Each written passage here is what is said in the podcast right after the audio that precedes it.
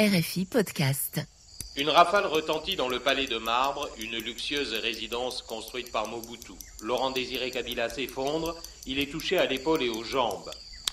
Il y a tout juste 20 ans, le 16 janvier 2001, le président congolais Laurent Désiré Kabila était assassiné dans son bureau à Kinshasa. Si le nom de l'assassin est connu, ce qui s'est joué en coulisses l'est moins. De nombreuses personnes viennent de passer 20 ans en prison pour ce crime, mais la mort de Kabila n'est pas pour autant une affaire classée. Je m'appelle Esdras Dekoumana, journaliste au service Afrique de RFI. Je travaille quotidiennement sur l'actualité de la région. Avec moi, Arnaud Zeitman. Arnaud, en janvier 2001, tu étais journaliste à Kinshasa et tu as couvert l'assassinat de Kabila. Je travaillais alors pour une radio internationale et une agence de presse, et c'est la première grosse histoire que j'ai couverte. Mais le mystère qui l'a entouré et la façon dont le procès a été mené m'a laissé un profond sentiment d'injustice. Le procès contre l'assassinat du chef de l'État n'est pas terminé. Depuis 20 ans, je suis donc revenu à plusieurs reprises sur ce sujet. J'ai réalisé des documentaires sur la question. Et avec les récents bouleversements politiques et judiciaires, je pense qu'il est pertinent de revenir sur cette affaire, d'autant que petit à petit, les langues se délient. Je suis là parce que on a jugé que la stabilité du régime était plus importante la recherche de la vérité. C'est la troisième fois que M. Zeitman me pose la question et je lui ai toujours donné la même réponse. En quatre épisodes de 20 minutes, on va voir ensemble comment quatre ans de pouvoir de Laurent Désiré Kabila se sont achevés avec fracas le 16 janvier 2001. On verra qu'il y a bien eu un procès, mais qu'il a abouti à 20 ans d'injustice. L'assassinat de Laurent Désiré Kabila, un thriller congolais. RFI. Juste avant de remonter le temps et les faits, c'est l'actualité qui nous a rattrapés il y a quelques jours, le 8 janvier 2021. En RDC, plus de 20 personnes condamnées à mort pour l'assassinat de l'ancien président Laurent Désiré Kabila, graciés par le président Félix Tshisekedi, ont quitté la prison. Ces libérations à Kinshasa ce matin, après 20 ans de prison pour 23 personnalités condamnées pour l'assassinat de l'ancien président Laurent Désiré Kabila. Parmi ces détenus qui quittent la prison de Makala dans leur tenue jaune et bleue, le colonel Eddie Kapend, ancien aide de camp du chef d'État, assassiné en janvier 2001. Cérémonie ce matin, déclaration du vice-ministre congolais de la Justice. Les grâces présidentielles ont été accordées pour raisons humanitaires. Elles n'effacent pas, dit-il, les crimes commis. Arnaud, tu es à Kinshasa pendant les mois qui précèdent l'assassinat de Laurent Désiré Kabila. Quelle est l'ambiance qui prévaut alors dans la capitale congolaise? La capitale est en état de siège. Le Congo est alors divisé en trois entités. L'Est, qui est contrôlé par des rebelles soutenus par le Rwanda, le Nord, contrôlé par d'autres rebelles soutenus par l'Ouganda, et Laurent Désiré Kabila, qui tient vaille que vaille l'Ouest et le Sud du pays. Kabila est alors au pouvoir depuis quatre ans. Toujours en bras de chemise avec son sourire énigmatique, il est parfois décrit comme un Bouddha à la peau noire. Il a mis fin au règne de Mobutu et il a promis la libération du peuple congolais, si bien qu'on le surnomme Musée, le vieux sage en Swahili, mais il ne contrôle plus rien. À la fin de son règne, tout ce qu'il tente échoue. Chaque opération militaire se solde par une défaite. Sur le plan économique, il interdit la possession des devises étrangères afin de renforcer le franc congolais qu'il a lancé, mais une économie parallèle se développe aussitôt et la monnaie est en chute libre. Le pays est en guerre. Les lignes de front sont loin de la capitale, certes, mais les voies d'approvisionnement sont coupées et Kinshasa est une ville assiégée par ses ennemis. Pour éviter que les gens ne meurent de faim, Kabila tente de mettre en place des cantines populaires, mais les produits sont immédiatement revendus au prix fort sur le marché noir. Sans parler des pénuries récurrentes d'essence. Parfois, devant les stations, il faut faire la queue toute une nuit pour pouvoir faire le plein. Les déplacements sont donc chers et compliqués, ce qui fait exploser les prix des denrées. Tu décris une ambiance là de fin de règne. Pourtant, un accord a été signé à Lusaka un an plus tôt, et il y a tout de même des perspectives de réconciliation. Oui, les positions militaires sont à peu près gelées sur le terrain. Mais dans tout processus de paix, pour que cela fonctionne, il faut un minimum de confiance entre les belligérants. Et cette confiance n'existe pas. Pour Kabila, s'il veut reprendre le contrôle de son pays, la seule option est d'en finir par la guerre. D'ailleurs, il n'en fait pas mystère. Le long des routes, dans les quelques villes qu'il contrôle encore, des panneaux affichent des slogans très clairs. La paix se gagne. Ou encore, la guerre sera longue et populaire. Sur le plan de la communication, presque chaque semaine, le ministre Yerodia, un vieux révolutionnaire qui était un compagnon de lutte de Mzee Kabila depuis les années 60, convoquait la presse pour faire des discours interminables, cigares cubains à la main, à la façon de Fidel Castro, qui était en fait un des modèles de Kabila, où il haranguait et vilipendait ce que le régime appelait alors la coalition rwando-ougando-burundaise. Oui, le Rwanda, l'Ouganda et le Burundi, ce sont ces anciens alliés qui l'ont propulsé au pouvoir et qui désormais soutiennent les rébellions congolaises qui occupent l'est du pays. Exactement. Mais il y avait en plus des terribles dissensions au sein même de l'armée congolaise. Il faut se rappeler que Kabila était arrivé au pouvoir grâce au Rwanda, avec lequel il avait traversé le Congo et chassé Mobutu, mais en chemin il avait levé une armée, qui était donc constituée d'une part d'anciens militaires de Mobutu qui s'étaient ralliés à lui, et d'autre part de soldats, parfois très jeunes, qui avaient été recrutés par un de ses proches, le général Anselme Massassou. Ce sont ce qu'on appelle les Kadogo. Les petits du Kivu, ils sont toujours en tenue militaire verte avec leurs bottes en caoutchouc. Ils ont traversé l'immense Congo pour porter Kabila au pouvoir. Oui, et à la fin de l'année, les tensions au sein de l'armée ne cessent de monter. Au mois de novembre 2000, soit deux mois avant l'assassinat, le général Anselme Massassou est éliminé. Et lorsque la nouvelle se répand à Kinshasa, dans un camp militaire de la ville, les anciens enfants soldats qui avaient été recrutés par Massassou s'étaient réunis et avaient juré de venger sa mort. Du coup, il y avait eu une campagne de répression, certains avaient été arrêtés, on ne savait pas ce qu'il était advenu d'eux. En ville, tout ce qu'on voyait, c'était de grands portraits de Laurent Désiré Kabila qui regardait vers le ciel avec cette phrase L'homme qu'il fallait. Et les Congolais, pour rire, disaient Oui, l'homme qu'il fallait, pas l'homme qu'il faut. En fait, personne ne comprenait où Kabila voulait emmener le pays. Arrive alors la date fatidique du 16 janvier 2001. Exact. Ce jour va s'achever de manière tragique. Mais pour moi, il commence de manière assez comique en réalité. Le matin, le front d'actualité est si calme qu'un des nombreux quotidiens congolais titre sur une affaire totalement saugrenue. L'histoire d'un canard mort en détention. Il avait été arrêté parce qu'il picorait l'étal d'une commerçante. Les employés du tribunal ont lancé toute une procédure pour pouvoir consommer le canard lors du réveillon de Noël, sans succès, car en droit congolais, on ne mange pas les pièces à conviction. Et finalement, ce pauvre canard meurt donc en détention. En tant que jeune journaliste en poste à Kinshasa, sensible à l'humour congolais, c'est l'affaire que je suis ce jour-là et qui change un peu des drames du quotidien. Pourtant, à ce moment-là, le drame est en train de se jouer. Oui, un peu après 14 heures, nous recevons un coup de fil du chef de la garde rapprochée de Laurent Désiré Kabila. Il nous informe d'une traite. Des tirs ont retenti au Palais des Marbres. Le président Kabila a été visé par un de ses gardes du corps et a été évacué en hélicoptère vers une clinique de la ville. Quelques minutes plus tard, le régime coupe toutes les lignes de téléphone. À Kinshasa, cela n'empêche pas la rumeur de filer comme une traînée de poudre. Papa Pierre passe au bureau avec sa voiture. Feu Papa Pierre. C'était un chauffeur indépendant très courageux qui a passé sa vie à aider des journalistes. Donc, avec Papa Pierre, on se rend au Palais des Marbres, le siège de la présidence, sur les hauteurs de la ville. Au fur et à mesure qu'on s'en approche, c'est la panique. Les gens fuient en minibus ou à pied. Il y a des tanks déployés autour du palais, ce qui est totalement inhabituel. Et là, vous ne savez pas si Kabila est mort ou vivant Non. Des militaires nous empêchent de rebrousser chemin. Donc nous sommes obligés de faire le grand tour de la ville jusqu'aux premières collines du Bas-Congo, de ressortir par l'université, où les étudiants fuient le campus.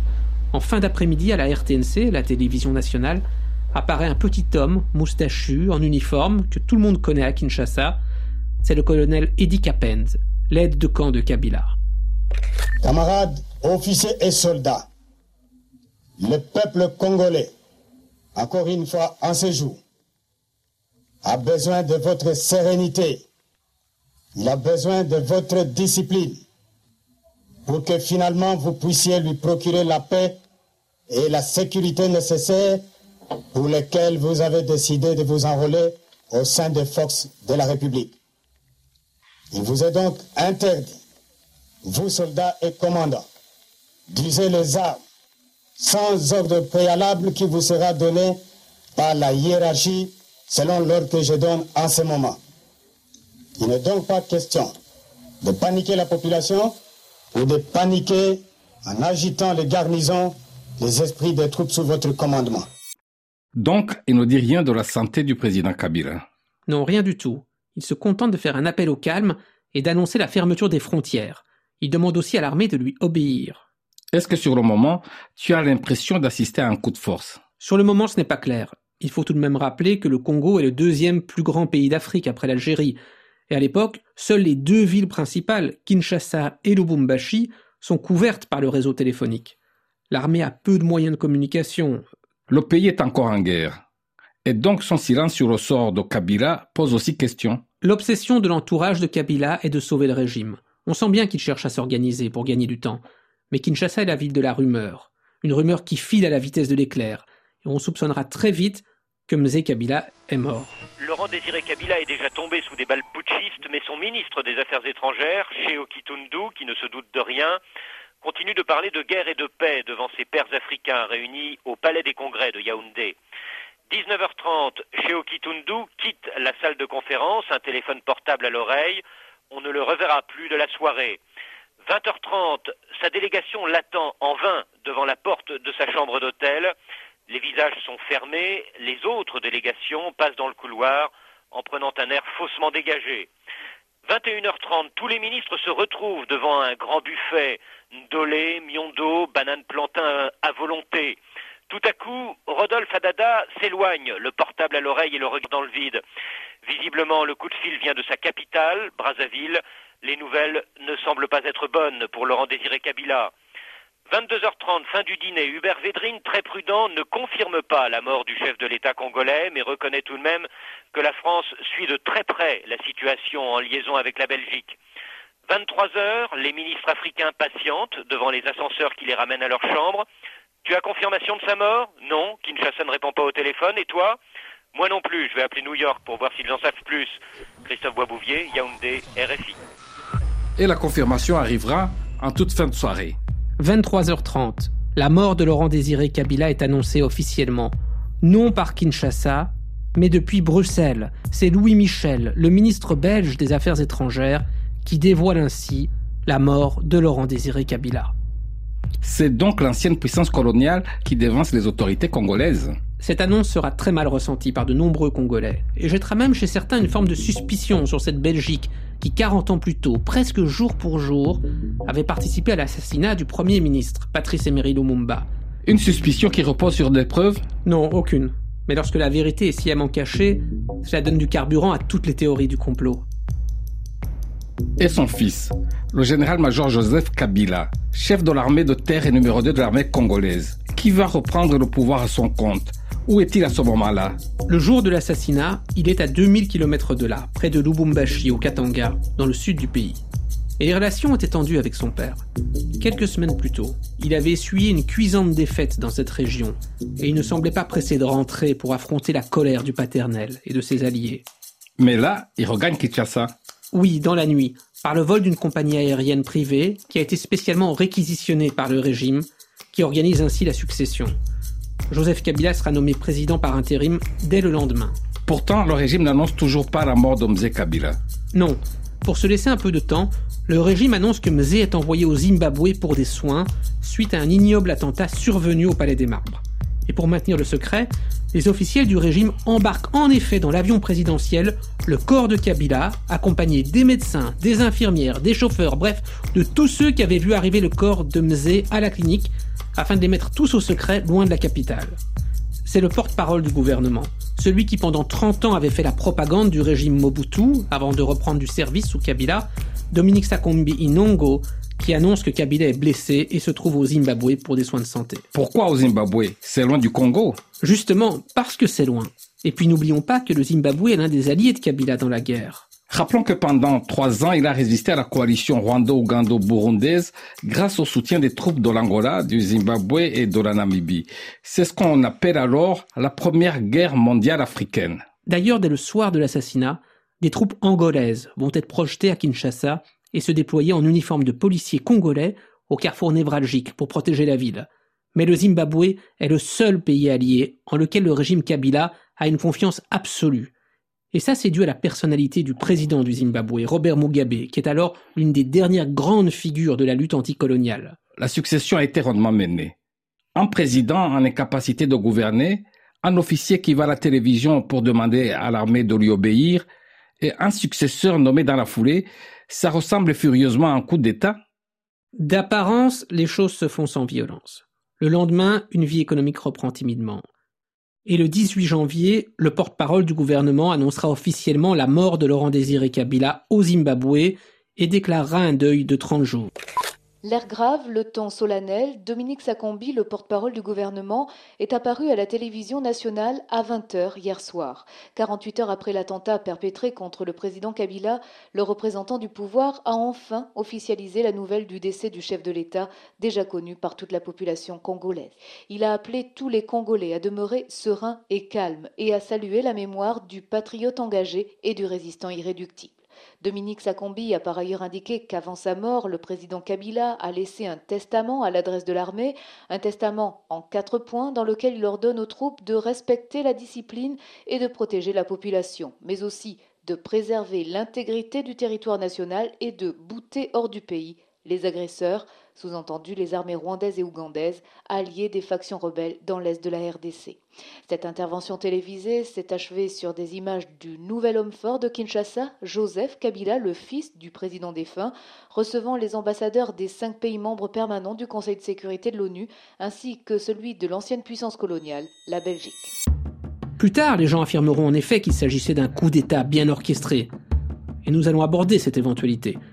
Mais allons-y pas à pas. Et surtout, tout au long de cette conversation, nous allons essayer de tirer des conclusions basées sur des éléments factuels, pas sur des suppositions. Les faits, rien que les faits. Exactement. Et le soir de l'assassinat, une pluie terrible s'abat sur la ville. Chacun y va encore de son interprétation. Certains pensent que le ciel pleure le départ de Mzé. D'autres que c'est un grand lavage pour nettoyer le tout et permettre à une nouvelle ère de démarrer. Et le Congo s'endort alors sur de nombreuses interrogations. Oui, quelles sont les circonstances exactes de la mort de Kabila? Qui a fait le coup? Et surtout, y a-t-il des commanditaires? Qui sont-ils? Comment l'enquête va être menée? Qui va la mener? Qui va être incriminé? Quel sera l'avenir des relations entre le Congo et ses alliés? Que va-t-il se passer sur le front militaire et sur le front politique? Autant de questions qui agitent tout le Congo le soir du 16 janvier 2001. Et que nous allons aborder dans le prochain épisode. L'assassinat de Laurent Désiré Kabila, un thriller congolais.